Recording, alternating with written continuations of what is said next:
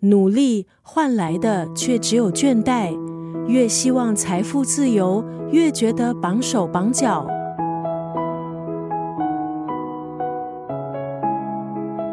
今天在九六三作家语录，让日本极简主义新生代代表人物涩谷直人借由他的这本书，从加法开始的极简生活，以他独到的理念刷新你的三观。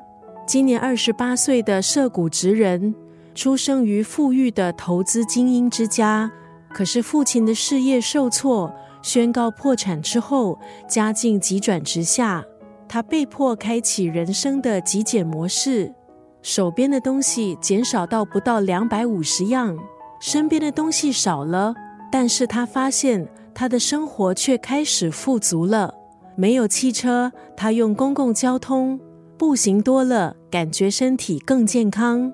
学习不刷卡，一次付清，少了多余的还债压力。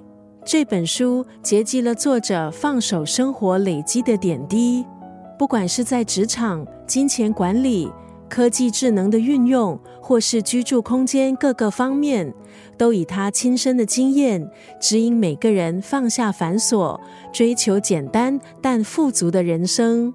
今天在九六三作家语录就要分享这本书。从加法开始的极简生活当中的这段文字：当你手边的东西变少，时间、金钱都会增加，内心也变得更加从容。人生从放手开始。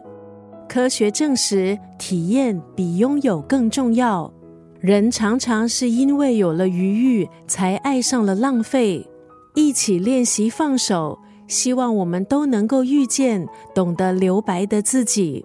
当你手边的东西变少，时间、金钱都会增加，内心也变得更加从容。